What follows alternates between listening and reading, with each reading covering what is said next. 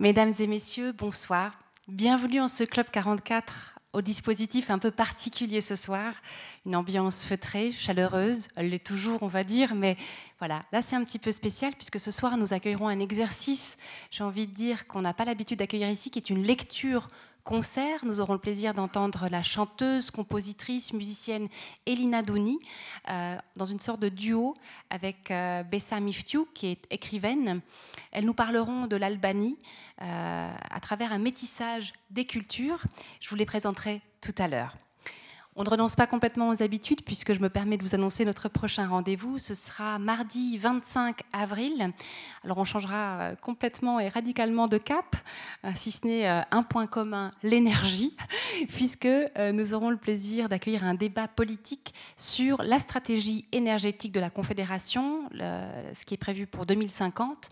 Vous savez peut-être déjà que ce sera l'objet de votation lors de la votation du 21 mai. On a invité euh, Adèle Torrance et Raymond Clotu comme politiciens opposés. On a invité ça, fait discuter. C'était avant. On a également euh, invité Michel Fior, qui représente Paysage Suisse Libre, qui est contre les éoliennes. On a également invité un spécialiste de l'énergie euh, qui travaille à l'EPFL et qui est un chaudefonnier, qui est Massimiliano Capezzali. Bref, de quoi alimenter, en savoir plus, être un peu plus clair sur les enjeux énergétiques et de la votation du 21 mai. Donc ce sera, attention, mardi 25 avril. On avait un autre euh, événement qui était prévu le jeudi 27 avril avec Frédéric Kaplan. Vous avez peut-être reçu notre newsletter, vous avez peut-être vu les affiches. Malheureusement, Frédéric Kaplan euh, a dû se, enfin, doit se rendre impérativement euh, à Malte les 26 et 27 avril. Donc il ne peut pas être avec nous. Il vous prie de l'en excuser. On va retrouver une date à l'automne pour la accueillir parce que sa time machine nous intéressait au plus haut point. Donc voilà, donc la semaine prochaine, un événement, mais mardi et pas jeudi. Sinon, bah, je vous rappelle l'exposition de photographie de, de Petit Louis euh, qui s'intitule Manteau blanc et fleurs de givre, un très beau travail sur la neige. Vous savez que Petit Louis est un fou de la neige. Il est aussi, euh, avec euh, ses collègues, responsable du damage des piste de ski de fond. Et voilà, c'est un amoureux qui a, je crois, je sais pas combien de milliers de clichés, nous en a euh, sélectionné les plus beaux. Et si vous ne l'avez pas encore fait, je vous encourage à, découvrir son exposition. Je remercie la librairie La Méridienne et aussi Gapson IFI, euh, puisque vous avez là un choix de livres de Bessa Miftiou et des CD de, de Elina Douni. Merci euh, à notre beau partenaire. Je remercie évidemment Elina Douni et Bessa Miftiou d'être avec nous ce soir. Euh, j'en dirai encore évidemment beaucoup de choses tout à l'heure, mais d'ores et déjà, un grand merci. Alors peut-être vous l'avez vu, peut-être vous l'avez entendu, cette soirée s'inscrit, et pour nous c'est le premier événement dans ce cadre-là, dans le printemps culturel consacré à Carrefour Sarajevo. Alors le printemps culturel, on en est à sa deuxième édition, vous vous en souvenez peut-être en 2015, l'édition, la première avait été consacrée à l'Iran et nous avait permis de découvrir tellement de trésors et de beauté de la culture euh, iranienne. Et voilà, on a voulu recommencer, et cette fois-ci on a choisi la région on a voulu mettre Carrefour Sarajevo, puisque cette région des Balkans, au sens large et non pas politique du terme, est une région foisonnante. Il s'y passe des choses intenses. Euh, on est dans, après des, guerres, après des déchirements. Bref, ça pulse énormément. Et on avait envie, avec le comité, avec tous les acteurs culturels qui sont embarqués dans l'aventure, de nous pencher à l'espace d'un printemps sur cette région tellement belle. Et euh, d'ailleurs, ça me permet de vous annoncer aussi rapidement, mais notre autre rendez-vous consacré et qui, s'inscrit dans ce printemps culturel, ce sera le jeudi 11 mai. On aura deux événements, à la fois le vernissage d'une exposition de photographie, Jadransko Krifo, qui seront des photographies réalisées par Gabriele Kirienti, qui avait déjà exposé chez nous une très belle exposition sur des corps de femmes à corps perdus. Là, il est parti en voyage des deux côtés de l'Adriatique pour montrer les liens forts qui unissent ce qu'on appelle souvent un peu l'Europe orientale et l'Europe occidentale. Et ça a vraiment été pour nous aussi une surprise de voir à quel point, culturellement, il y a eu des influences depuis des centaines d'années et vraiment que nous nous sommes très proches de ces régions-là.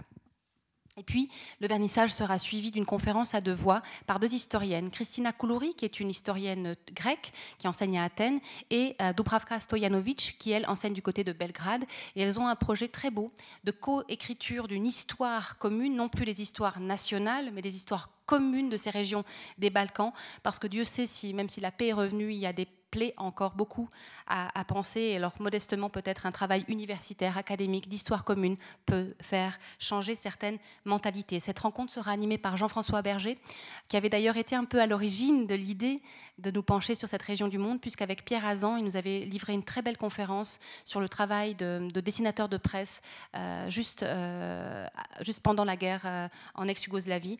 Et donc, c'est lui qui a fait le lien avec ces historiennes. Et vraiment, on se réjouit beaucoup de ces deux moments qu'on choisit tout, particulièrement durant cette, période de printemps. Mais ce soir, il sera question de littérature et de musique il nous est pas, comme on l'a dit, je l'ai dit tout à l'heure, pas habituel d'accueillir des concerts, mais j'avais en fait l'envie profonde d'accueillir Elina Douni. Vous savez que souvent les choses ici se font par ricochet, d'heureux ricochets. Il y a six ans, j'ai rencontré Elina Douni lors d'une émission de radio. C'était suite à la au vernissage ici du livre Femmes de cœur et d'épices, vous vous en souvenez peut-être. Et une des femmes avait été invitée à une émission de radio à Genève et on avait été invité en commun avec Elina Douni. Et j'avoue que la rencontre avec Elina m'a marquée. Et je l'ai gardée dans un, beau coin de ma tête. Elle m'avait dit, bah voilà, des fois avec ma mère, on, parce que oh, je vous livre un secret, mais Sami Ftiu est la mère d'Elina Douni. Avec ma mère, on fait des spectacles un peu, mais qui se prêteraient à un lieu comme le Club 44. Et du coup, c'est pas tombé dans l'oreille d'une sourde. Et j'ai profité en quelque sorte de ce choix du printemps culturel cette année pour inviter Elina Doni et Bessa Miftiu. Elles sont d'autant plus justes, elles sont originaires de l'Albanie, mais qu'elles sont au cœur du métissage. Elina, je le rappellerai tout à l'heure, métisse le jazz, le répertoire folklorique traditionnel des Balkans. Et quant à Bessa Miftiu, elle a vécu une grande partie de sa vie en Albanie, mais elle est tombée amoureuse du français, elle écrit. Bref, ce sont des femmes passerelles qui naviguent constamment entre différentes cultures et la notion de carrefour, elle est absolument centrale dans leur travail d'artiste. D'où le choix de ces deux artistes ce soir. J'ai beaucoup de choses à vous dire ce soir. Je vous donnerai quelques petits points de repère rapides parce qu'on a envie de les entendre. Medelina Toni, je rappellerai qu'elle est née à Tirana. Elle est née dans une famille d'artistes, et notamment de femmes artistes. Elle est montée pour la première fois sur scène à l'âge de 5 ans. Suite à la, chute du régime communiste, elle arrive en Suisse avec sa mère et elles s'installent toutes deux à Genève. Après avoir étudié le chant, la composition et la pédagogie à la Haute École des Arts de Berne, section jazz, elle crée en 2005 le Elina Doni Quartet avec Colin Vallon au piano, Patrice Moret à la basse et Norbert Famater à la batterie. Après deux albums, Baresha, Lume Lume, le quartet publie en 2012 son troisième album, Matane Malit, Au-delà de la montagne, un hommage à l'Albanie.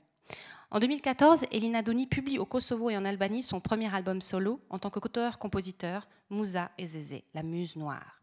C'est en avril 2015 que Dalen Deshi, Hirondelle, le quatrième album du quartet, est publié. Comme je l'ai dit, c'est Elina qui m'a parlé de Bessa Miftiu.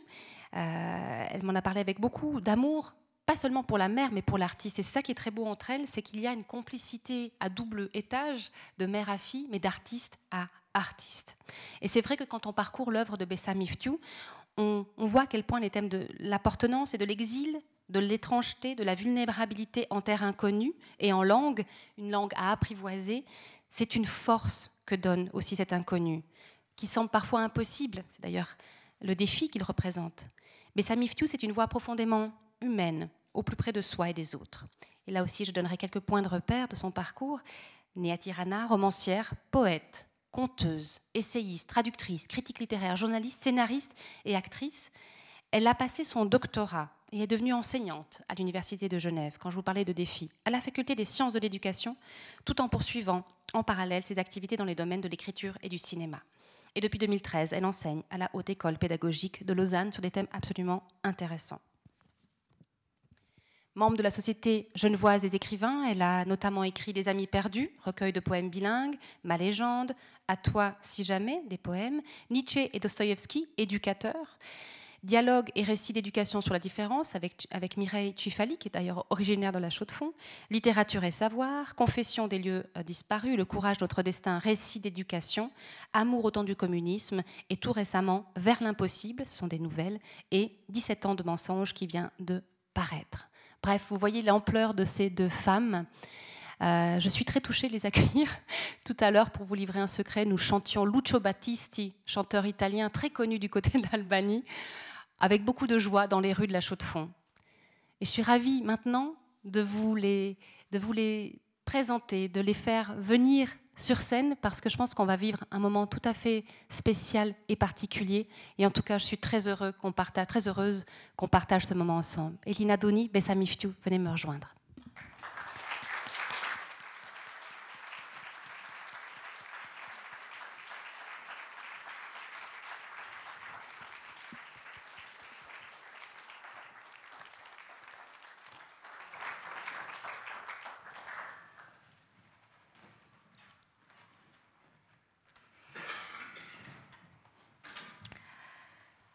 Bonsoir et merci pour votre présence.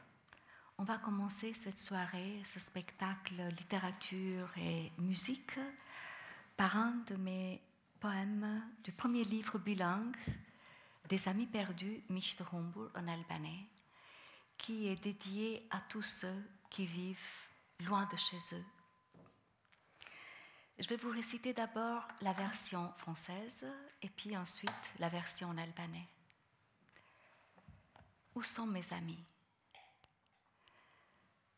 Je n'ai plus d'amis. J'ai seulement des numéros de téléphone qui commencent tous par 0, 0. Je n'ai plus d'amis. J'ai seulement un bloc-notes où restent en ligne des adresses et des noms. Je n'ai plus d'amis. J'ai seulement des morceaux de souvenirs. Mes amis sont tous partis vers le monde. La patrie était petite, mais le monde aussi. Le monde est trop petit pour les rêves que nous avons. On nous kam miq për numra telefoni që fillojnë të gjithë me 00. Unë nuk kam miq për një blok shënimesh ku të reshtuarin emra dhe adresa Unë nuk kam më miq, por të sopra kujtimesh, të pachmushme tani nga mungesa. Miqtë e mi janë nisur në përbot, a dheu ish i vogël, por dhe bota gjithashtu, te për e vogël bota, për gjithë andra tona.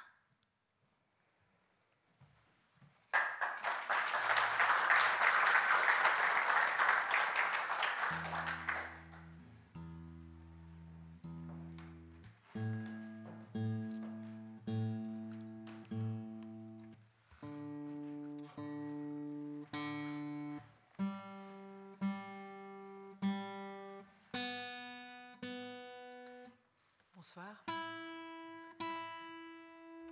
Présente Martha.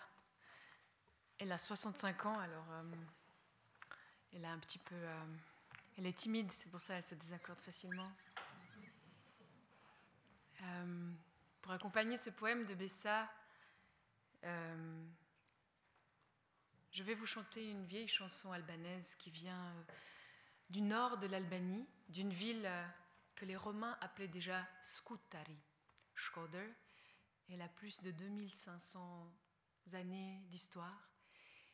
Et c'est une chanson d'exil, c'est une chanson d'un homme qui raconte que dès qu'il est né, euh, il n'a pas eu beaucoup de chance et il devait partir à l'étranger pour trouver sa chance. Et qu'il est parti. Et que tout ce dont il se souvient, c'est que du moment où il est parti, du moment où il était enfant, jusqu'à un moment où il est devenu vieux, il n'a fait que pleurer toute sa vie. Et c'est une chanson triste, mais c'est une chanson triste qui, qui, qui, a en elle, qui porte en elle beaucoup de joie, car c'est comme ça qu'on vit souvent la tristesse dans les Balkans, on la chante ou on la danse.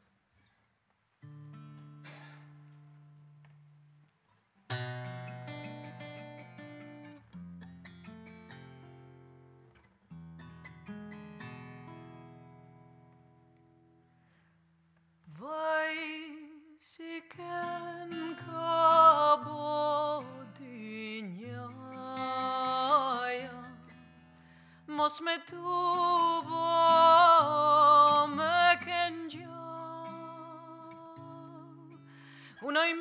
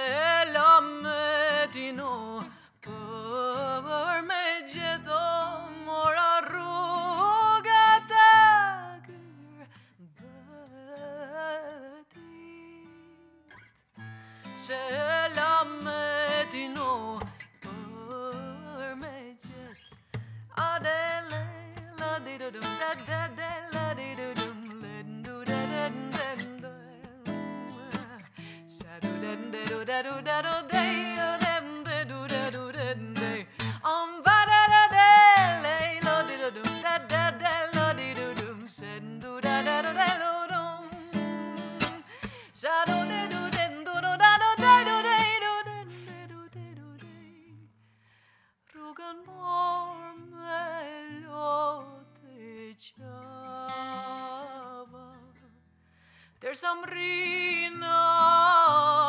yabancı Semram thought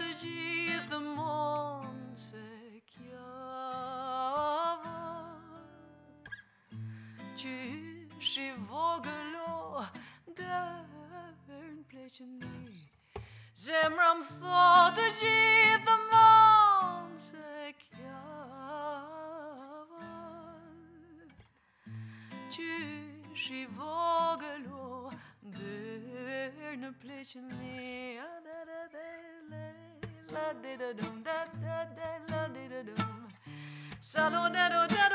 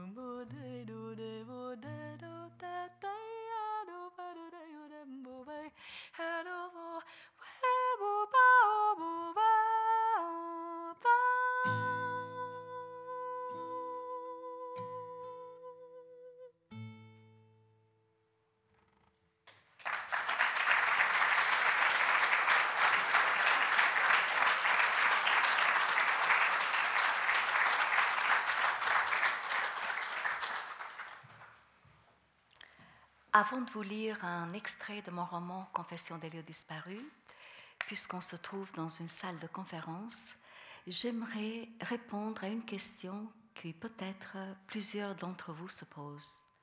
Pourquoi est-ce que j'écris en français? Alors, vous m'entendez bien? Comme j'ai commencé à rédiger des vers euh, dès l'âge de 7 ans, je suis fille d'un écrivain, donc euh, chez moi, écrire était quelque chose de tout à fait normal. Je craignais d'avoir construit des, inconsciemment des schémas qui convenaient à la dictature, des schémas psychiques. Et la maîtrise de la langue française m'a donné la possibilité de créer hors de ces structures psychiques héritées du temps du communisme et que, euh, en effet, ces structures psychiques ont profondément euh, imprégné la langue albanaise. Et en partant à zéro, je me suis dit, je vais créer dans une autre langue et je ne vais pas être influencée par ceux qui, peut-être inconsciemment, a pénétré en moi. Et j'ai accepté le défi de transmettre les passions balkaniques par le filtre du français. De notre côté, le français m'a beaucoup euh, aidé à éla- élaborer mon style, parce que quand on écrit dans une langue étrangère, tout sort avec peine. Et donc, ce qui est superflu tombe. Et euh, en plus, la distance la distance langagière sert d'amortisseur. Ce qui est douleur dans une langue maternelle devient pensée philosophique dans la langue d'adoption. Ce qui est plainte devient humour noir ou ironie. Et pour ces raisons, je peux affirmer que le français m'a offert une liberté d'écriture que je n'avais pas en albanais. J'ai découvert une autre partie de moi-même. J'ai trouvé d'autres façons de m'exprimer et j'ai découvert également une manière de penser différente. Parce que apprendre une langue ne consiste pas à assimiler des mots, mais apprendre une langue, c'est adopter une mentalité, une façon de considérer le monde. Et je peux dire que la mentalité française me convient. En plus, je suis tombée amoureuse de la langue de Molière. C'est un amour impossible, avec tous les symptômes qui accompagnent cette sorte de sentiment, parce que l'objet convoité me restera définitivement inaccessible. Et en même temps, en français, constitue pour moi un oasis. Je m'y sens bien. Mais, indépendamment de la langue, dans mes écrits, je raconte au public européen mon pays natal et ses démesures, l'héroïsme de la vie ordinaire, quotidienne, le culte voué à l'amour et à la beauté. J'ai choisi de traiter ces sujets à travers une double distance, temporelle et langagière, ce qui me permet de sourire des détresses, de murmurer les petits bonheurs précieux vécus sous la dictature, de chanter les amours mortes ou empêchées, d'apprendre du malheur et d'illuminer la mélancolie. Et vous allez découvrir ce que je vous ai dit maintenant à travers la lecture d'un petit récit de mon roman Confession des lieux disparus, qui est traduit en albanais sous le titre Refime avant de Haruara. Il s'agit d'une promenade euh, dans l'Albanie communiste qui n'existe plus, à travers bien sûr des lieux qui ont disparu. L'héroïne, donc la narratrice ici a 10 ans, et euh, vous allez entendre un jour sous le communisme. Chez nous, on pouvait crier et rire sans se soucier de l'avenir. Nous n'en avions pas. Même la peur de la folie nous était épargnée. Mon père était déjà fou. C'est pourquoi le gouvernement lui avait interdit de travailler comme professeur de littérature et l'avait affecté au poste de vendeur dans une baraque à la périphérie de Tirana. Sa maladie psychique nous protégeait d'une chute encore plus grave. Nous ne pouvions pas tomber plus bas. De notre abîme, je contemplais les autres avec commisération. Ceux dont la frayeur de déchoir jusqu'à notre niveau empoisonnait l'existence, et d'autres montaient trop haut, dont la chute causerait bien de plus graves dommages. Toutes les années, au moins trois membres du gouvernement étaient déchus pour haute trahison et, dans le meilleur des cas, relégués avec leurs familles dans des villages de déportation au milieu de putes et d'anciens fascistes. Chez nous, au moins, le malheur restait stable. Chez nous, il prenait des airs joyeux. Tous les soirs, à son retour du travail, papa faisait le tour de la cuisine en chantant. Mon frère sur ses épaules, ma sœur et moi accrochés à ses bras. Ensuite, il demandait à maman de deviner le montant d'argent qui avait circulé durant le jour dans sa baraque. Six mille. Maman disait exprès un chiffre bas seulement pour voir le visage de mon père s'illuminer. Plus, répondait papa avec un sourire radieux. Huit mille.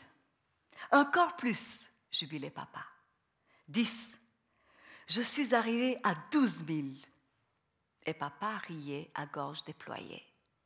Comme ma mère était de bonne humeur, elle faisait semblant de s'étonner et le féliciter. Quand elle était fatiguée du ménage ou mélancolique à cause de la visite de tel ami ayant mari médecin ou professeur, elle murmurait De toute façon, ce n'est pas notre argent. Que tu fasses 3 000 ou 12 000, ton salaire reste le même. Je ne vois pas de raison de s'extasier. Papa envoyait. Bien travailler le rendait fier. Mais il payait un prix lourd. À cause de lui, les autres vendeurs étaient critiqués de ne pas attendre leur quota de fermer leur boutique pendant des heures pour boire des cafés. Les vendeurs lui en voulaient, et les chauffeurs également, ainsi que les magasiniers. Papa les embêtait. À la rentrée de septembre, il avait vendu en une semaine tous les cahiers à carreaux qui lui avaient été fournis pour le mois. Il dut en demander d'autres. Dans le dépôt, trois femmes buvaient un café en fumant une cigarette. À la vue de mon père, elles ont froncé les sourcils. Papa est allé attendre quelques minutes dehors pour ne pas déranger en ce moment précieux ces femmes. Puis il est revenu, prenant un air humble. J'aimerais des cahiers à carreaux.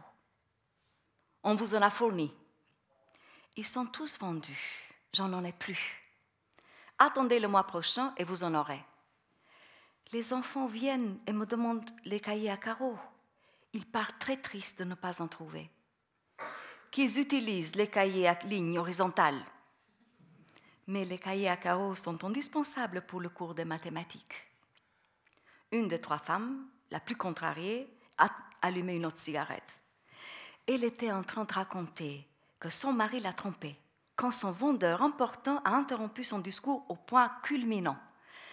Elle avait trouvé des cheveux blonds sur la veste noire du mari chercher des factures pour effectuer une sortie supplémentaire du matériel, alors que d'autres soucis lui trottaient en tête, pourquoi n'attendait-il pas le mois prochain comme tout le monde? Ce vendeur particulier leur ajoutait toujours du travail. Elle en avait marre. Elle ne lui ferait pas de facture. Deux mois auparavant, il était venu pour demander des lacets noirs. Les gens pouvaient bien utiliser les bruns foncés. On les avait trop gâtés. Mais la plus vieille, des femmes semblait un peu plus sentimentale. Ses petits-enfants allaient à l'école.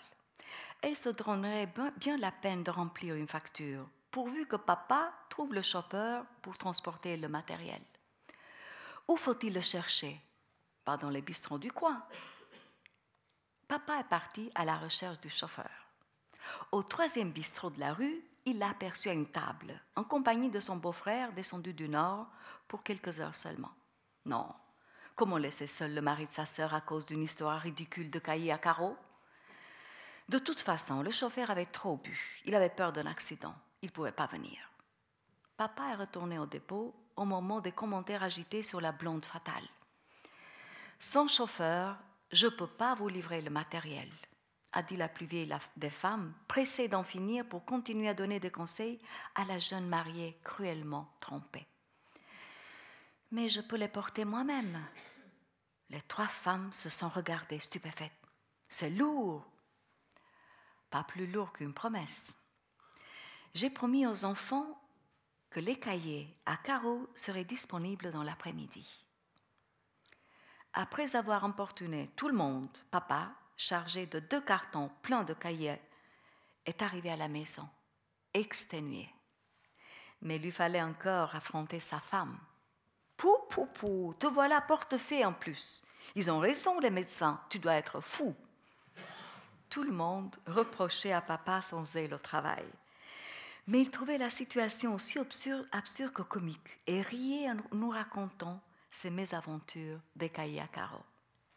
J'avais l'impression que même un événement aussi simple offrait à papa l'occasion de se voir un héros combattant sur le champ de la justice.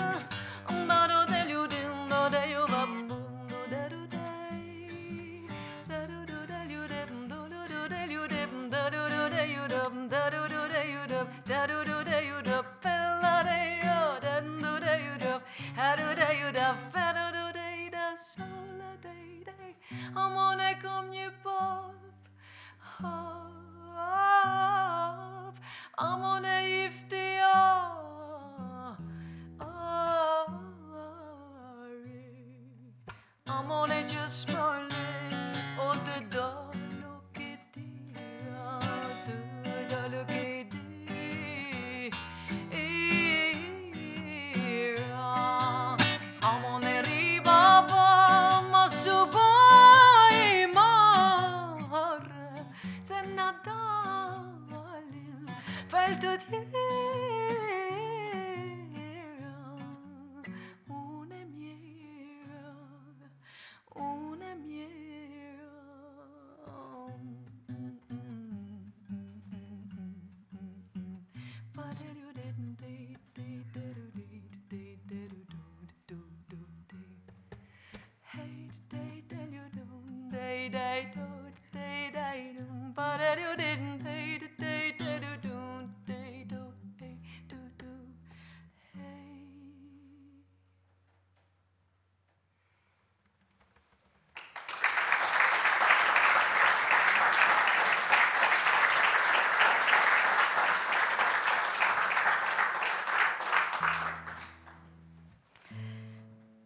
Je continue avec un autre extrait du roman Confession des lieux disparus. Maman me dit toujours que je suis la plus belle, mais je ne la crois pas. L'angoisse de ne pas être belle m'a accompagnée durant toute ma vie et je l'ai cachée longtemps, le considérant comme un complexe inavouable. L'obsession de la beauté, c'était ma maladie.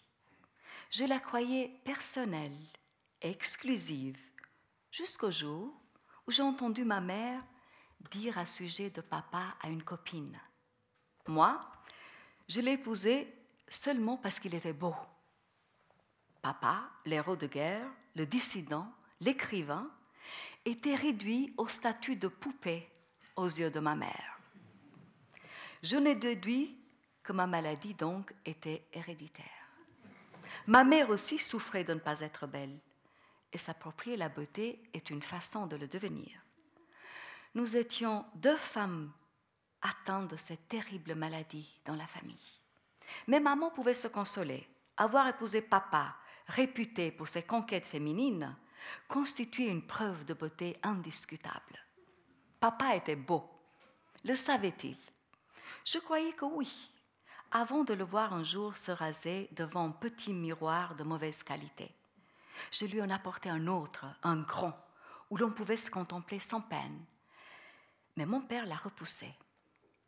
Ça me fait du mal de me voir, a-t-il affirmé honnêtement, parce que je me trouve pas beau. Papa avait donc aussi la maladie. Les hommes n'étaient pas dispensés de cette obsession de beauté que je croyais uniquement féminine. Mais à quel point il en était affecté, je l'ai compris seulement des années plus tard, alors qu'adolescente, j'en faisais accompagner jusqu'à la maison par un garçon d'origine princière, Émile. J'ai fait les présentations, puis père est parti. Quelques minutes plus tard, le cœur battant, je poussais la porte d'entrée. Mal à l'aise, je me préparais à répondre à toutes les questions incessantes que papa avait l'habitude de me poser chaque fois qu'il me voyait avec un garçon. Qui était-il? Depuis quand je le connaissais? Que faisaient ses parents? Avions-nous une relation d'amour? Jusqu'où étions-nous allés Est-ce que ce garçon était disposé à se fiancer avec moi? Je m'apprêtais donc à affronter ce flot d'interrogations quand papa a prononcé d'un air rêveur. Qu'il était beau. Et rien de plus. La beauté était l'excuse suprême. Pas seulement pour papa, mais pour mon cousin aussi. Il m'avait prévenu que s'il me voyait avec un garçon, il me tuerait. Et un jour, tandis que j'attendais Émile au bout de ma rue, le cousin a surgi comme un fantôme. Tu attends un garçon? Non, non, une copine. Alors je vais l'attendre avec toi. Émile est arrivé sur un vélo, humble et mal habillé. Son père, de nationalité russe, avait fait de la prison en Albanie pour espionnage, fermant aussi à son fils toute perspective de réussite sociale. Il travaillait comme simple mécanicien, sans espoir de suivre un jour des études supérieures. Mon cousin, étudiant en droit, l'a salué gentiment et puis nous a laissés seuls. J'en suis restée bouche bée. Je ne pensais pas qu'il me tuerait, mais qu'au moins il m'insulterait. Le lendemain, il m'a dit J'étais préparée à voir une autre gueule, n'importe laquelle pour la casser d'un seul coup de poing. Mais ce garçon était si beau, si gracieux, que mes mains se sont paralysées. Moi, je le trouvais un peu trop exquis, trop harmonieux. Je l'avais connu en camp de pionnière à la montagne. Quelques années plus tard, il m'a repéré sur le boulevard et m'a demandé s'il pouvait m'accompagner. J'ai accepté. Au moment des adieux, tout naturellement, il m'a fixé un rendez-vous. J'ai ri. Et il y a des années de lumière entre un bout de chemin ensemble et un rendez-vous. Et je répliquais. Cela l'a impressionné. Tu es une vraie Européenne. Les filles d'ici, soit elles n'acceptent pas que tu les accompagnes, soit elles acceptent tout le reste. Des mois entiers, il a saisi chaque occasion pour me montrer son intérêt un jour de tristesse, il m'a enfin paru acceptable et j'ai consenti à ce qu'on se connaisse de près. Durant notre première promenade près du Grand Bazar, j'ai remarqué sur la terrasse d'un café une fille sublime, grande, mince, aux longs cheveux blonds et aux yeux couleur violette, qui s'est levée de sa table, elle mangeait une glace, pour se diriger vers nous et poser une question étrange à Émile en me montrant du doigt. Qu'est-ce qu'elle a de plus que moi? Un cerveau, a répliqué Émile en m'infligeant aussi une blessure mortelle. Je ne voulais pas avoir de cerveau. Je voulais tout simplement être belle. En vain. Chaque fois que je rencontrais un homme, il me déclarait Je ne t'aime pas pour ta beauté. Il me tuait. Plusieurs hommes m'ont assassiné par des discours généreux sur mon esprit et mon courage. Personne n'a eu l'intelligence de me dire Je t'aime parce que tu es belle, rien que pour cela. L'obsession de la beauté, loin d'être une infirmité propre à ma famille proche ou à ma parenté, constituait une maladie nationale. Je m'en suis rendu compte pour la première fois à l'occasion de la visite d'un étranger d'aspect fort agréable, juste après l'écroulement du bus d'Inveroja. Alors que je servais de guide, il m'a demandé le sens du mot Ibukur, qu'il entendait sans cesse prononcer à son sujet. J'ai traduit par beau. Il s'est énervé. Mais ils me prennent pour un con ou quoi? J'ai essayé de lui expliquer que chez nous, la beauté est très importante et que les gens l'apprécient, la commandent, sont subjugués par elle. Il fut étonné.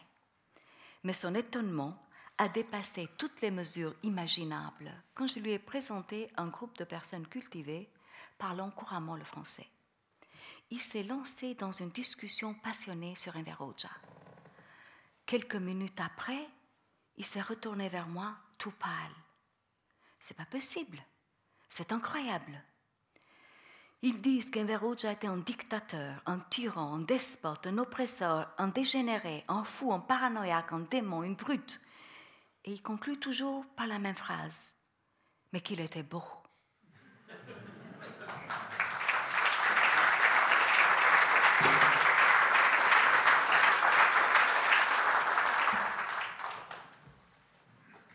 voici donc une chanson de Tirana qui est un hymne à la beauté.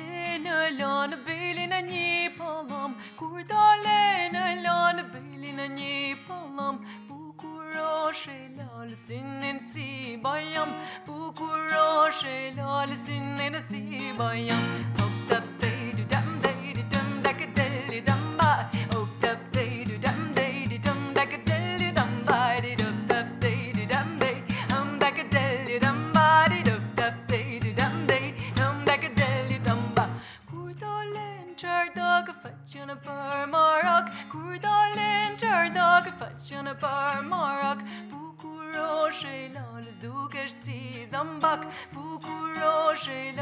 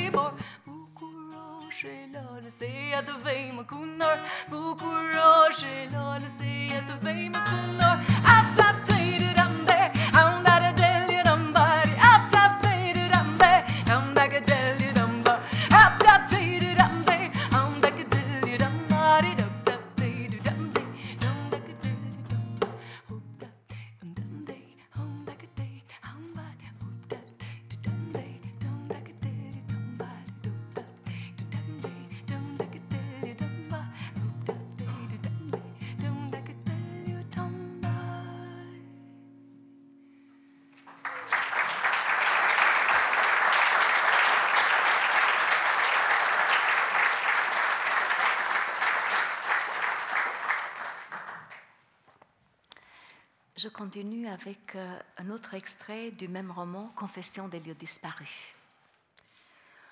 On se réjouissait tellement d'aller à la plage. Face à la mer, tout devenait magique. Il suffisait de regarder le bleu infini pour se sentir immortel et d'y plonger une seule fois pour que le mal aille au diable. Situé à 38 km de Tirana, la plage représentait la liberté, le repos, l'extravagance. Sur des camions remplis d'ustensiles de cuisine, d'escabeaux, de tables, de linge, les habitants de la capitale cheminaient vers le rêve. Il était possible d'y accéder également par le train, plein à craquer tous les dimanches. Mais qu'était une heure de souffrance respiratoire, de mal de cœur, de nausées et de compression, comparée à l'extase au contact de l'eau salée Peu profonde, cette eau réservait des surprises, surtout dans l'espace qui séparait la première balise de démarcation de la deuxième. Je m'en suis rendu compte un dimanche inoubliable. Accompagnée de Laura, ma meilleure copine du lycée, je m'étais arrêtée à la première balise alors que les garçons de notre classe avaient atteint la deuxième. Nous les regardions de loin, d'un œil admiratif et triste. Laura a soupiré, jurant de prendre des cours de natation dès la semaine prochaine. Moi, je n'ai rien dit, car l'image d'une petite barque qui allait dans la direction où se baignaient, nos camarades m'avait rempli d'espoir.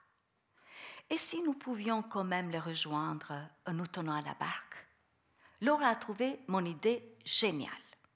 Nous avons demandé la permission aux deux rameurs et l'affaire fut conclue. En regardant le ciel, J'imaginais la surprise de mes copains quand soudain j'ai remarqué que Laura avait décroché ses mains de la barque. Bien que je n'ai pas compris son geste, j'ai fait de même parce que je ne voulais pas la laisser seule au milieu de la mer. Sa pratique de natation était encore plus précaire que la mienne. Du coup, nos deux guides ont sauté dans l'eau. L'un est venu vers moi. Ah, que tu es gentil, lui ai-je dit avec beaucoup de reconnaissance. Merci beaucoup de venir me sauver. Moi, je sais nager un peu, mais ma copine pas. C'est surtout elle qu'il faut aider. C'est mon ami qui s'en occupe, a-t-il murmuré. Je l'ai regardé avec admiration. Parfait alors. Je trouve pas de mots pour te remercier. Tu étais bien tranquille dans ta barque et voilà, tu plonges dans l'eau par compassion. Si tous les gens étaient si solidaires, le monde serait différent. Puis-je me tenir à ton épaule? Bien sûr, j'ai jeté un œil à Laura qui se débattait en criant et je l'ai rassurée. On se retrouve à la deuxième balise. Avec l'aide du garçon, j'ai réussi à rejoindre mes camarades. Mais au lieu de se réjouir de ma présence, ils se sont inquiétés pour Laura et sont partis tout de suite la récupérer. J'ai gagné la rive en me tenant à l'épaule de mon sauveur, qu'il était doux. Laid et petit, mais doux. Par hasard, il connaissait Samy, un garçon qui suivait ses études dans ma classe. Il l'a rejoint après m'avoir salué avec beaucoup de délicatesse. Je me suis approchée de Laura, assise sur le sable. Elle pleurait. Qu'est-ce qu'il y a? lui ai-je demandé au comble de l'étonnement. Il m'a enlevé mon soutien-gorge et il a même tripoté de mon slip. Qui? Mais le garçon qui a sauté dans l'eau. Et son ami, Qu'est-ce qu'il t'a fait? Rien, il m'a aidé à rejoindre nos copains. Laura s'est mise à pleurer encore plus fort. Mais pourquoi as-tu lâché la barque? lui ai-je reproché. Comment pourquoi? Tu n'avais pas remarqué qu'il prenait une autre direction et qu'il n'avait pas du tout l'intention de nous conduire vers nos camarades? Non, tu ne vois rien. Mais moi, j'ai tout compris. C'est pourquoi j'ai lâché la barque. Quand ce gars dégoûtant s'est approché de moi, je lui ai crié de ne pas me toucher. Tu m'as pas entendu? J'ai pensé que tu criais de peur parce que tu savais pas nager, mais j'étais sûre que le garçon allait t'aider.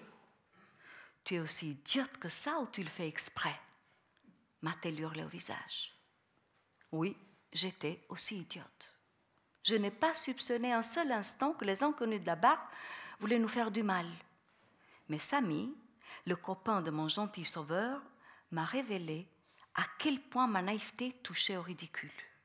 Mon sauveur lui avait confié qu'en effet, tout comme son ami, il s'était jeté à l'eau pour profiter d'une occasion inespérée de palper les seins d'une fille et plus si possible. Mais il n'avait pas pu. Quand j'ai vu son sourire angélique et ses yeux rieurs, quand j'ai entendu ses remerciements, je me suis sentie mal de la toucher. Je parvenais pas à poser ma main sur son corps. Elle me disait sans arrêt que j'étais très gentille, que... Bref, j'ai pas pu tripoter cette fille. Grâce à cet incident, j'ai découvert mon principal moyen de défense. Ignorer le mal pour qu'il cesse d'exister. Cette méthode s'est révélée irréprochable.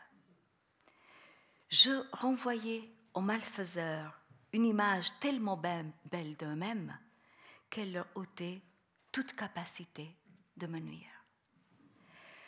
De mon univers, le mal constitue un accident involontaire et chaque inconnu représentait un puits inépuisable de bienfaisance.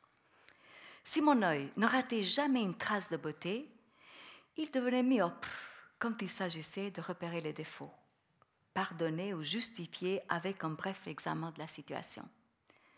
J'avais inventé ce monde irréel où la méchanceté demeurait cachée, exclue, je pense, dans le seul but de me défendre.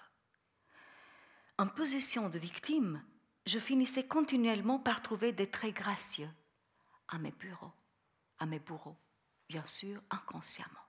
Même l'infirmière qui devait me faire une piqûre avait de beaux yeux ou une blouse à la mode, ou un charmant sourire, en fin de compte, un filin auquel je pouvais grimper pour que sa main devienne plus douce et me cause moins de douleur.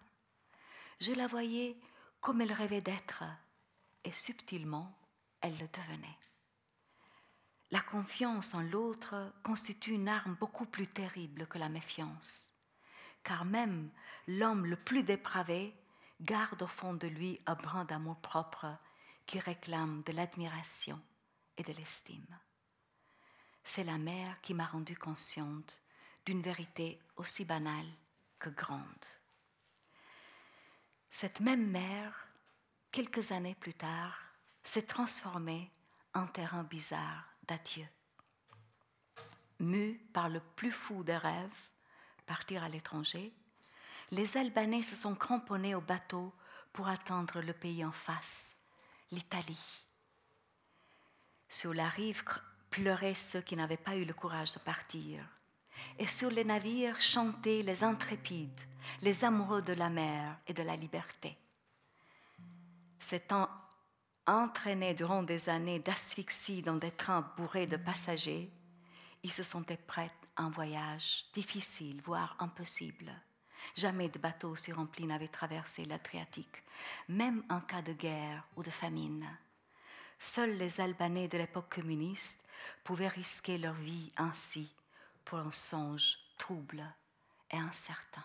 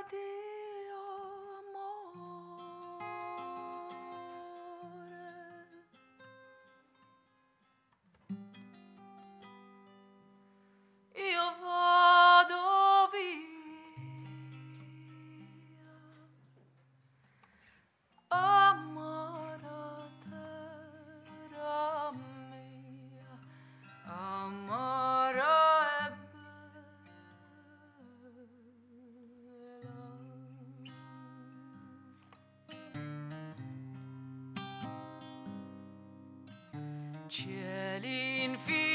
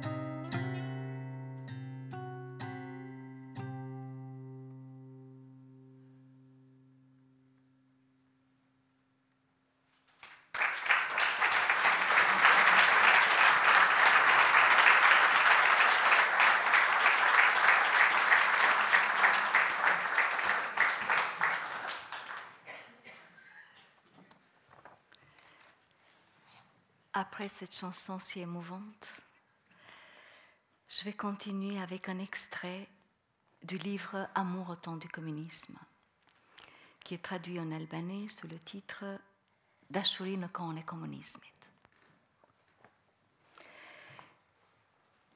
Pour vous situer un peu mon extrait, trois héroïnes euh, sont trois femmes albanaises parties en 1991 à l'étranger.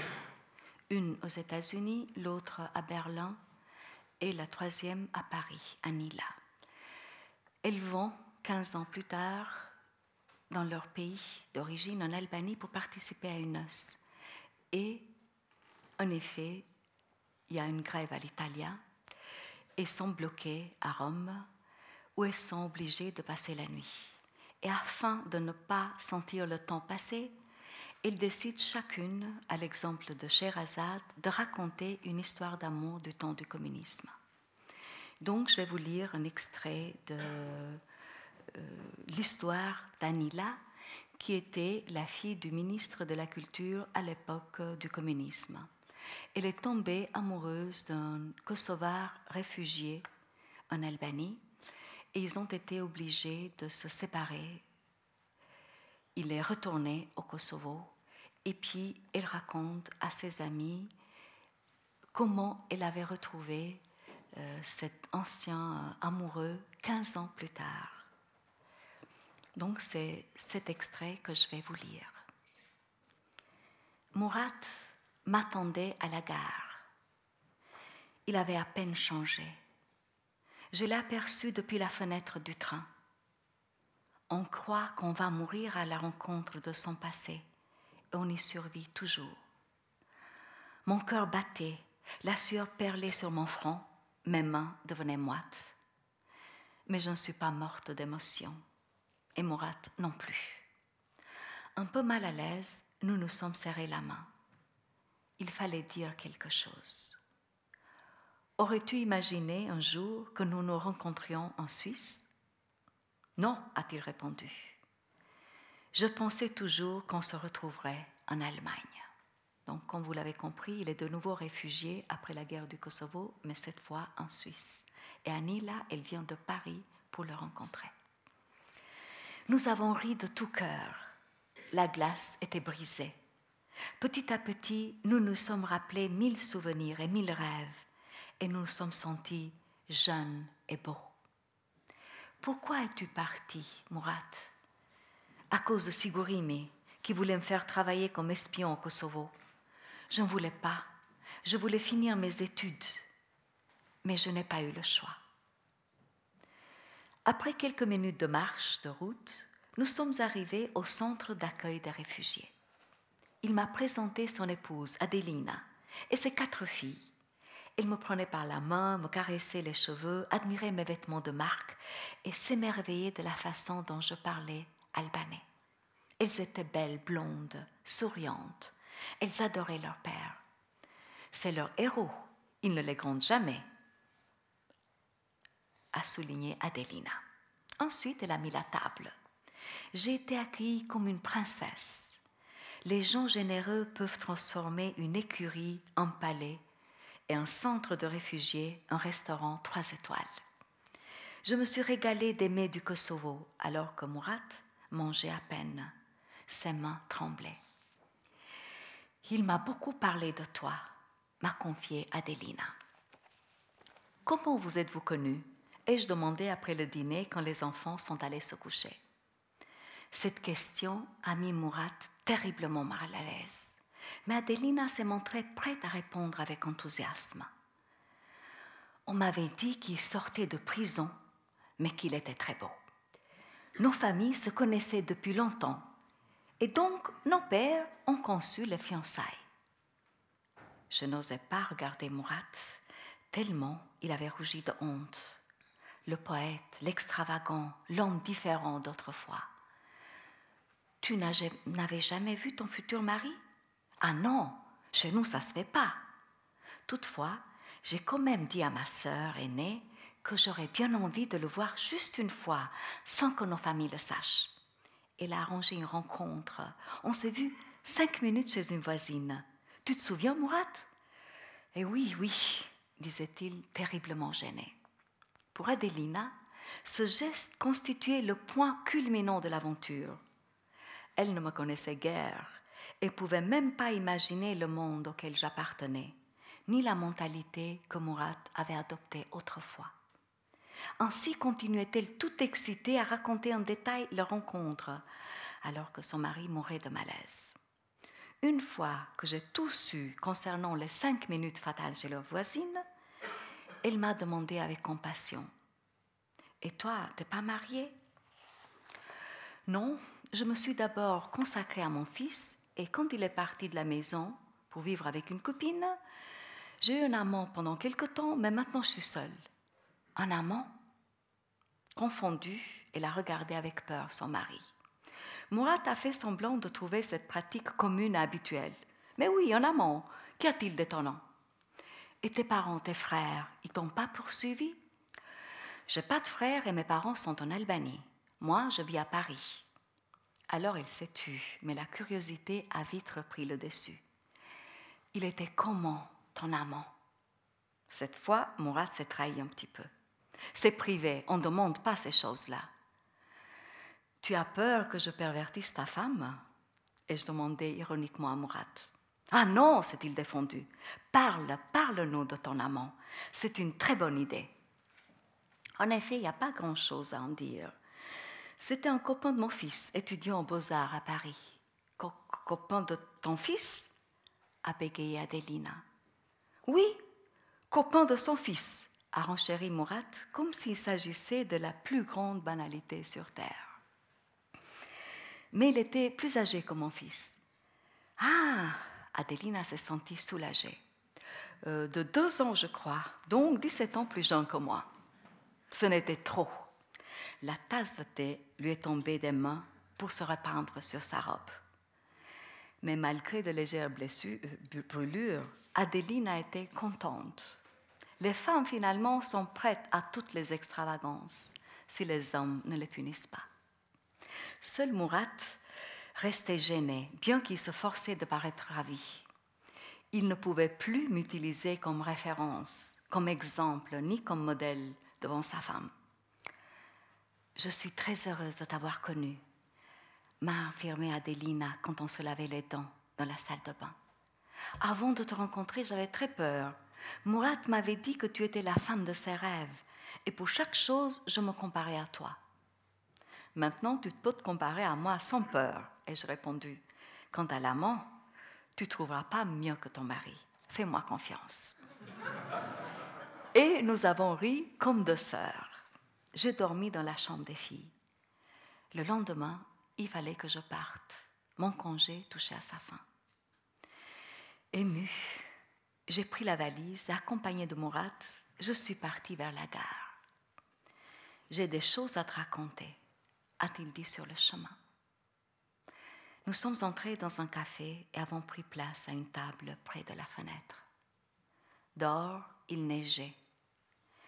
Les grands chagrins sont muets et je me taisais. Murat aussi. J'essayais d'imaginer sa vie durant les hivers qui nous avaient séparés. C'était difficile de retourner au Kosovo Oui, terriblement difficile. Pour survivre, je n'avais que ton souvenir. Il m'a parlé de la prison, des tortures et de son travail antérieur pour vaincre le bourreau. Ensuite, il m'a décrit la guerre, les massacres, la barbarie, les bombardements. Je ne pouvais retenir mes pleurs. Leur nouvelle maison s'était écroulée. Tous les souvenirs avaient disparu. Toutes les photos avaient brûlé. Te rappelles-tu nos discussions sur la haine?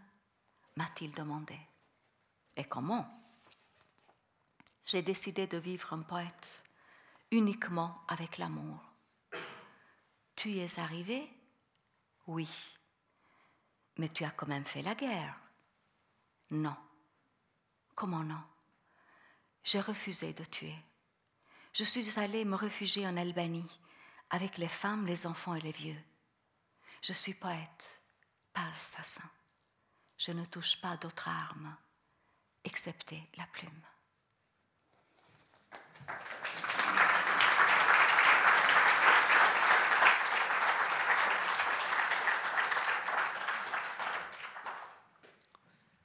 Pour illustrer cet extrait, voici une vieille chanson du Kosovo,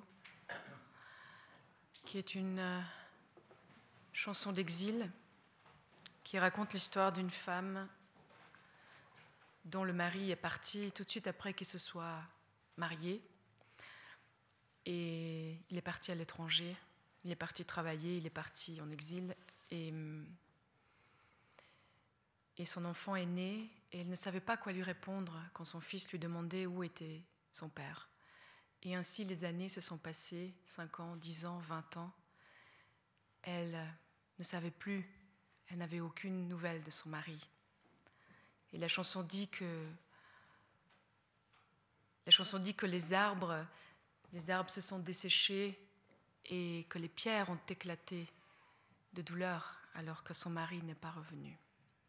Dhe përfitoj të përshëndes gjithë bashkëdetarët tonë që kanë ardhur këtu sonte. Faleminderit.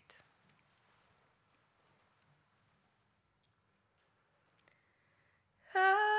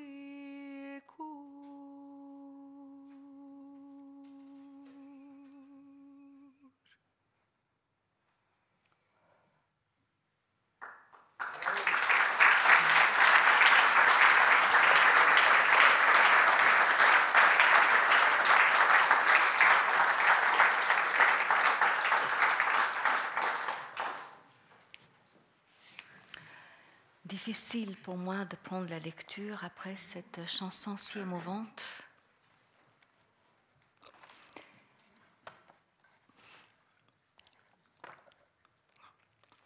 Alors je vais continuer avec euh, la dernière nouvelle du livre Vers l'impossible. Il s'agit d'une histoire vraie qui a toujours un lien avec l'exil et peut-être il y, en a, il y en a parmi vous qui se trouveront dans cette histoire sous une forme ou une autre. Le titre de cette nouvelle est Le plus beau cadeau. Ma mère a atterri en Suisse comme une enfant sur la Lune, sans repère aucun. Après avoir quitté pour la première fois de sa vie l'Albanie obscure, où après 8 heures du soir l'électricité était coupée, elle a découvert Genève à Noël. J'ai l'impression d'être morte et de me retrouver au paradis, a-t-elle dit. au paradis, les gens ne parlent pas ou parlent peu, et de toute façon par des mots incompréhensibles. Mon père arrivait à balbutier quelques phrases apprises héroïquement dans une méthode de français. Ma mère restait muette.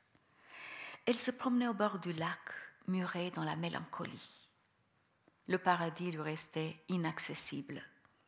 Pire, le paradis lui faisait peur. Au restaurant, elle avait honte de commander même un café. Je suis devenue sa bouche et ensuite son enseignante. Malgré mon agenda bien rempli, j'envisageais pour elle des cours de français tous les jours. Mon père, dans sa frénésie éternelle d'apprendre, a demandé à y assister. Devenir l'enseignant de ses propres parents, autrefois eux-mêmes enseignants, s'avère grotesque et touchant.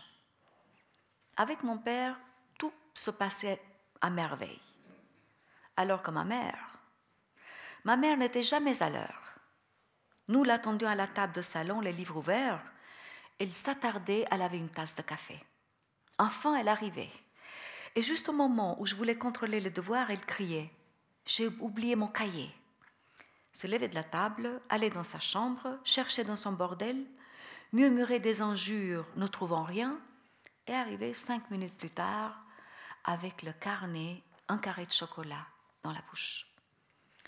J'attendais qu'elle finisse de mastiquer pour évaluer les exercices écrits et continuer la leçon sans être interrompue. Quelle illusion. Elle se levait à nouveau. Elle avait oublié ses lunettes dans la chambre à coucher en cherchant le cahier. À son retour, plus de chocolat dans la bouche, mais une anecdote quelconque. Une fois, quand j'avais oublié mes lunettes, je coupais son élan de parole pour recommencer. Mais voilà que le téléphone sonnait. Ma mère s'impatientait. Peut-être que ça vient d'Albanie. Je ripostais.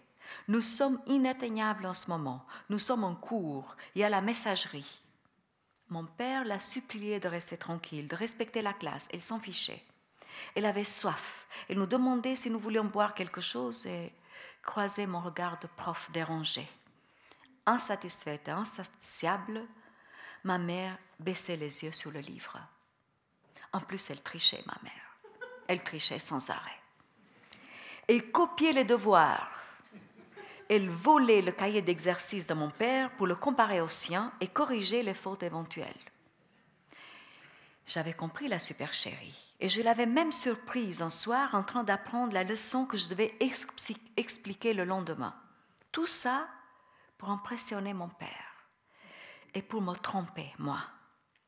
Ma mère a continué de me tromper, même après avoir quitté la Suisse.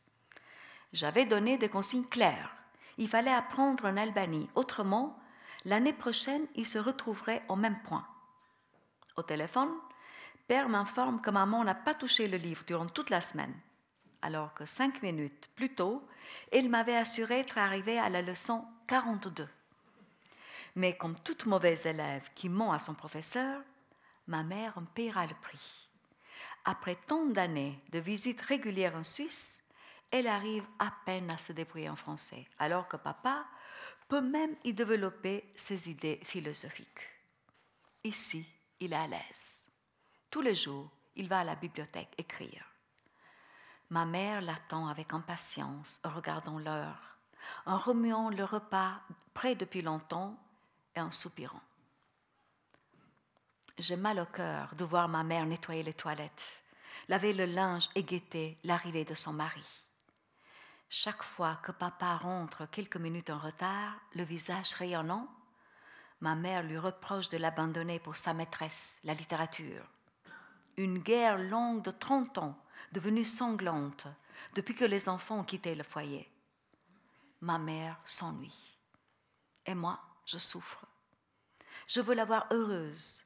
Je veux la voir transportée par une passion indépendante, fière d'elle. Elle se lamente. Tu vois, il est midi et demi. Il n'est pas encore entré, ton père. Il se fait plaisir à la bibliothèque. Il utilise même l'ordinateur et il oublie de rentrer. Fais-toi aussi plaisir, maman. Demain, tu iras à la bibliothèque. Moi, qu'est-ce que je vais faire à la bibliothèque? Tu regarderas les livres. Il y en a des simples avec peu de texte. Tu peux aussi écrire. Moi, écrire? J'en sais pas. C'est pas vrai, tu sais écrire. J'ai lu ta correspondance d'amour avec papa. Il est écrivain, mais tes lettres sont plus belles. Elles t'ont vraiment plu, mes lettres? Énormément. Plus que celles de papa? Beaucoup plus. Tu as vraiment du talent. Je vais t'acheter un beau cahier et dès demain, tu iras à la bibliothèque de la ville. Nous sortons l'après-midi et je choisis pour ma mère un beau cahier et des stylos. Nous allons jusqu'à la bibliothèque de la ville, plus belle que la bibliothèque universitaire où va papa. Il y a des livres en couleur, plein de dessins qui décrivent d'autres pays et des animaux. C'est ici que tu viendras demain, dis-je à ma mère, qui ne partage pas mon enthousiasme. Le lendemain, elle a froid. Elle a peur de se perdre en chemin, mais aucune raison ne semble m'émouvoir. Elle ira se faire plaisir à la bibliothèque. Je la pousse jusqu'à la porte, je lui souhaite une excellente journée et la laisse se seule au paradis. Elle a dû y prendre beaucoup de plaisir, car même à midi, elle n'est pas de retour. Mais je ne m'inquiète pas, je rêve. Je rêve que ma mère a été tellement prise par les livres et par sa propre écriture qu'elle a oublié de regarder la montre. La vérité est tout autre. Ma mère a bien regardé la montre toutes les cinq minutes, mais elle n'a pas bien regardé la rue et elle s'est perdue. Arrivée à une grande place, elle s'est dirigée vers un groupe de jeunes et s'est présentée le plus naturellement au monde comme ma mère, expliquant dans un très mauvais français, je présume, qu'elle a perdu son chemin. Absurde. Et pourtant, par un étrange hasard, une fille du groupe me connaît et se montre prête à l'accompagner jusqu'à la maison. Chez nous, maman me montre à contre-coeur son cahier vierge. Maman, voudrais-tu écrire ta vie? Contrairement à papa qui s'exalte sur chaque fragment de son existence, ma mère ne veut pas retracer son passé. Cela la rend triste. Euh, voudrais-tu écrire? Qu'est-ce que tu vas écrire? Maintenant, tu as ton cahier, des stylos, il faudra bien que tu trouves aussi quoi écrire. Maman boude. Ne sois pas triste, j'y penserai. Pendant que ma mère fait sa sortie obligatoire à la bibliothèque, je me casse la tête à lui trouver un projet d'écriture. Un projet pour maman, qui n'a jamais fait de projet pour moi, n'a jamais contrôlé mes devoirs, mes sorties, mes implications intellectuelles elle m'a laissé être libre. Elle a simplement veillé à ce que je ne lise pas trop, mais sans succès. Et s'il m'a raconté un tas de contes, il ne visait sûrement pas quelques buts éducatifs, mais un autre but, plus terre à terre, que je finisse l'assiette, que j'ouvre la bouche d'étonnement quand le loup apparaît et par la même occasion avale les épinards. Et si tu écrivais les contes que tu me racontais quand j'étais enfant.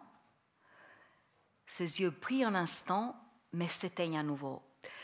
Des contes, j'en sais pas beaucoup. Moi aussi, je peux te raconter, ajoute mon père, toujours plus emballé qu'elle. Tu pourras recueillir des contes dans le village où vous allez le week-end. Les paysans du coin en savent des tonnes. Je t'achèterai un petit enregistreur, un ordinateur aussi pour tout transmettre. Ensuite, tu les publieras dans un livre, un beau livre avec des illustrations en couleur. Ma mère n'y croit pas, et pourtant, le jour même, elle se met à écrire. Fais-toi plaisir, maman. Tu es beaucoup plus libre qu'autrefois. Maintenant, je mange toute seule. Tu as tout ton temps. Déjà, le cahier est rempli. Le moment est venu alors de passer à l'ordinateur. N'aie pas peur, il est très facile à utiliser. Puisque papa peut, toi aussi tu peux. Maman change deux fois de lunettes et se prépare à affronter la bête. Ce n'est pas en vain qu'elle a été professeure de zoologie. Elle est à l'aise avec les animaux. Elle a dissaqué tant de grenouilles et empaillé autant d'hiboux. Elle saura s'y prendre avec l'ordinateur. Mieux que papa, trop romantique, trop impressionnable. L'ordinateur exige un esprit plus pratique l'ordinateur convient bien à maman. Elle l'apprivoise sans trop de difficultés et à la fin du mois l'ajoute à ses bagages. L'enregistreur dans la poche et beaucoup de promesses dans la bouche, maman quitte la Suisse au bras de son mari. Mes consignes, comme toujours, sont claires. Il faut continuer le travail d'écriture en Albanie. Fais-moi plaisir, maman. Qui d'autre accepterait que je l'éduque, sinon toi? À l'occasion de mon anniversaire, un ami albanais m'a apporté un poulet et un cake, préparé par les mains de ma mère. Le poulet n'avait pas bien cuit et le cake était brûlé. Depuis que ta mère a commencé à écrire, elle a oublié de cuisiner, m'explique père au téléphone. Quant à ma mère, elle jubile. Mes journées passent à toute vitesse. Je n'ai plus le temps de m'ennuyer. J'ai recueilli plein de contes. Je n'ai écrit aussi. Tout est sur ordinateur. Comme je suis heureuse. Tu m'as fait le plus beau cadeau de ma vie. Je pleure. Je pleure de bonheur. Je lui exprime pas ma grave déception pour le poulet et le cake. Tant pis, je ne mangerai pas de repas albanais pour mon anniversaire. Mais à l'anniversaire de maman, si. Il tombe le jour même de la promotion de son livre intitulé La fille sage. À la Ligue des écrivains, ma mère monte sur le podium pour présenter son œuvre. La salle applaudit. Deux journalistes de la télévision préparent leur caméra. Un premier livre à 70 ans, fait culturel rare. Voilà le livre.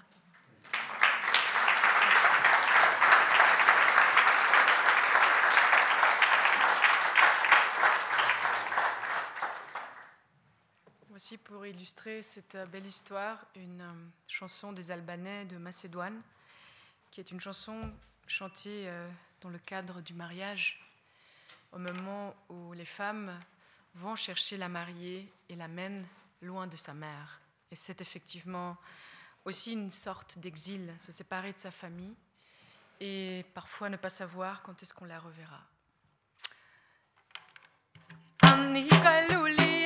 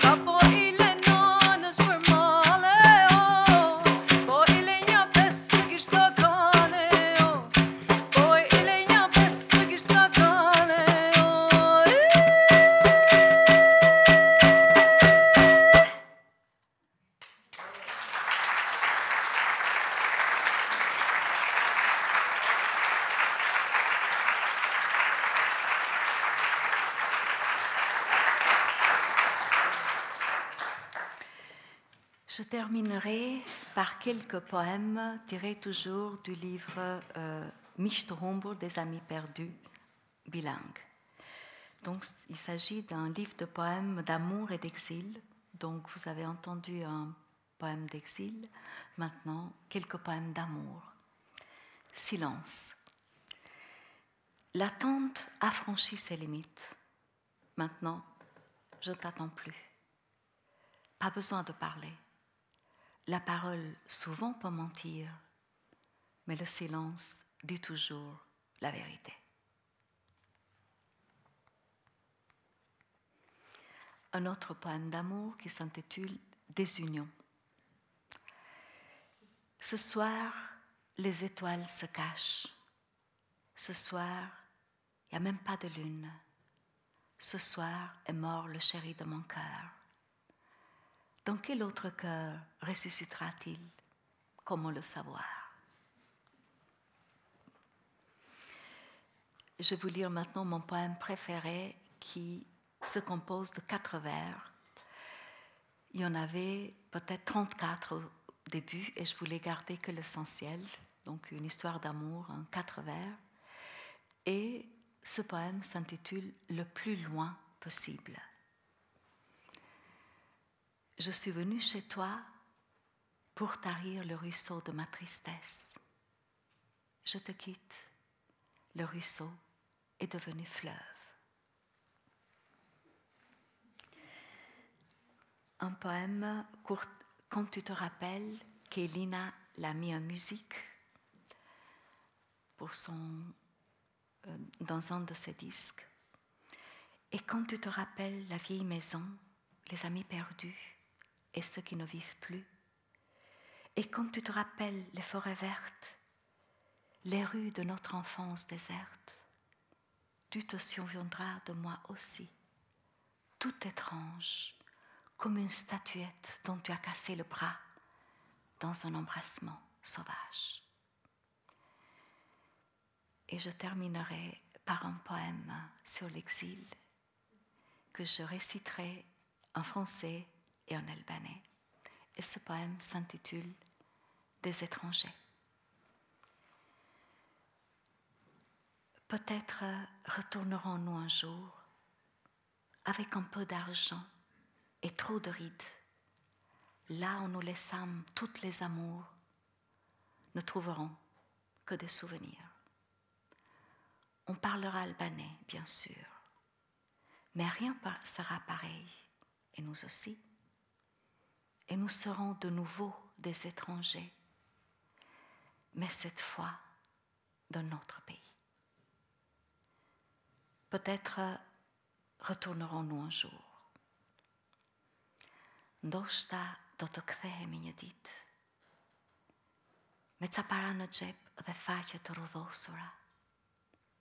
Atje ku lam të gjitha dashurit, sto gjejmë vetë kujtimet varosura gjithë do jetë ndryshe dhe ne krejt të ndryshuar. Dhe pse në Shqip do flasim si gjithmonë, ne do t'jemi për sëri të huaj për kësaj here, natë dhe unë tonë.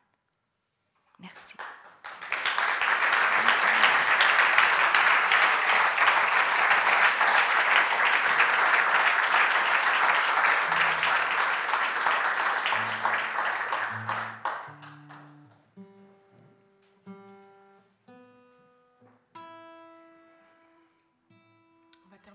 Chanson.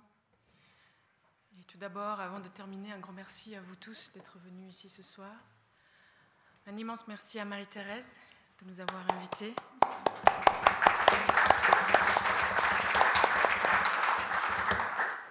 Merci à Joël pour son aide technique.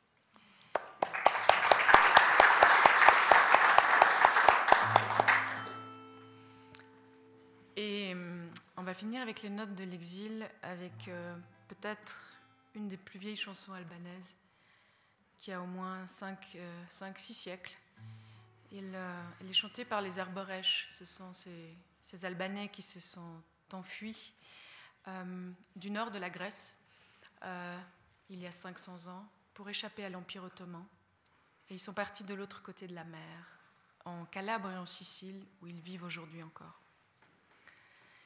Cette chanson parle du pays d'en face, donc de leur patrie qu'ils ont délaissée, et ça fait cinq siècles qu'ils chantent à ce pays-là. Et c'est un petit peu l'hymne officieux de tous les Albanais réunis. Moje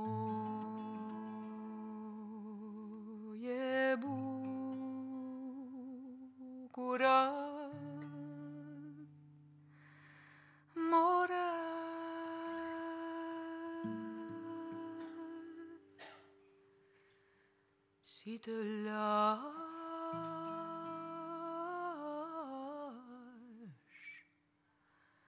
must apart.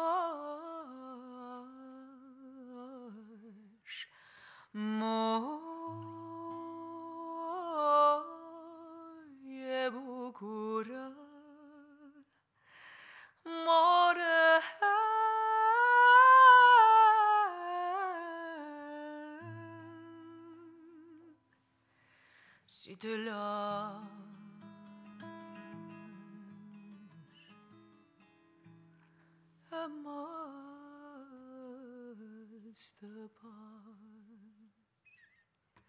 See the light.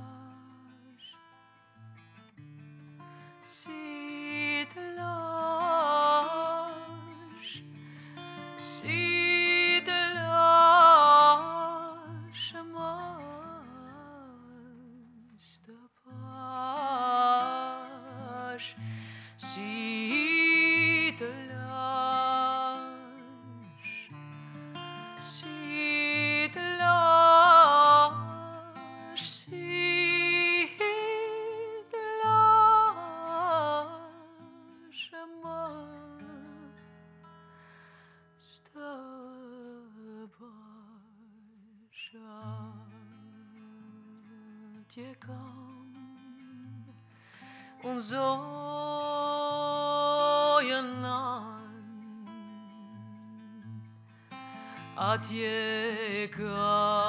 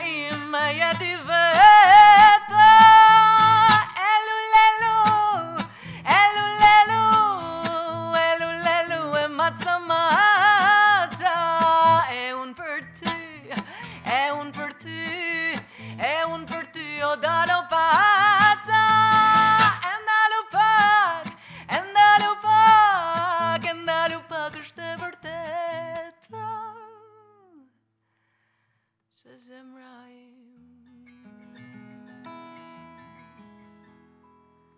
Says raim Sözüm raim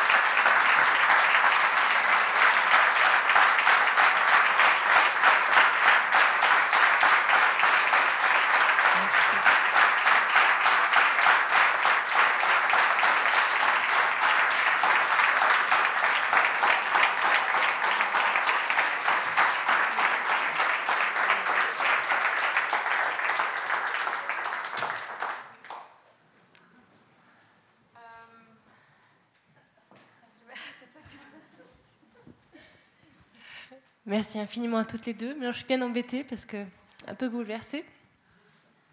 On a l'habitude de poursuivre avec quelques questions. Le micro est à vous si vous le souhaitez, sinon ça peut se faire aussi plus simplement euh, au bar, euh, autour des livres, autour des CD qui sont là. J'ai envie de vous dire à vous de choisir. J'en suis incapable. Si quelqu'un souhaite lever la main pour poser des questions ou, ou dire quelque chose, simplement n'hésitez pas, je vous le passerai. Ok. Merci encore infiniment à toutes les deux. Je crois qu'elles vont être là encore un petit moment. Pardon. Merci beaucoup.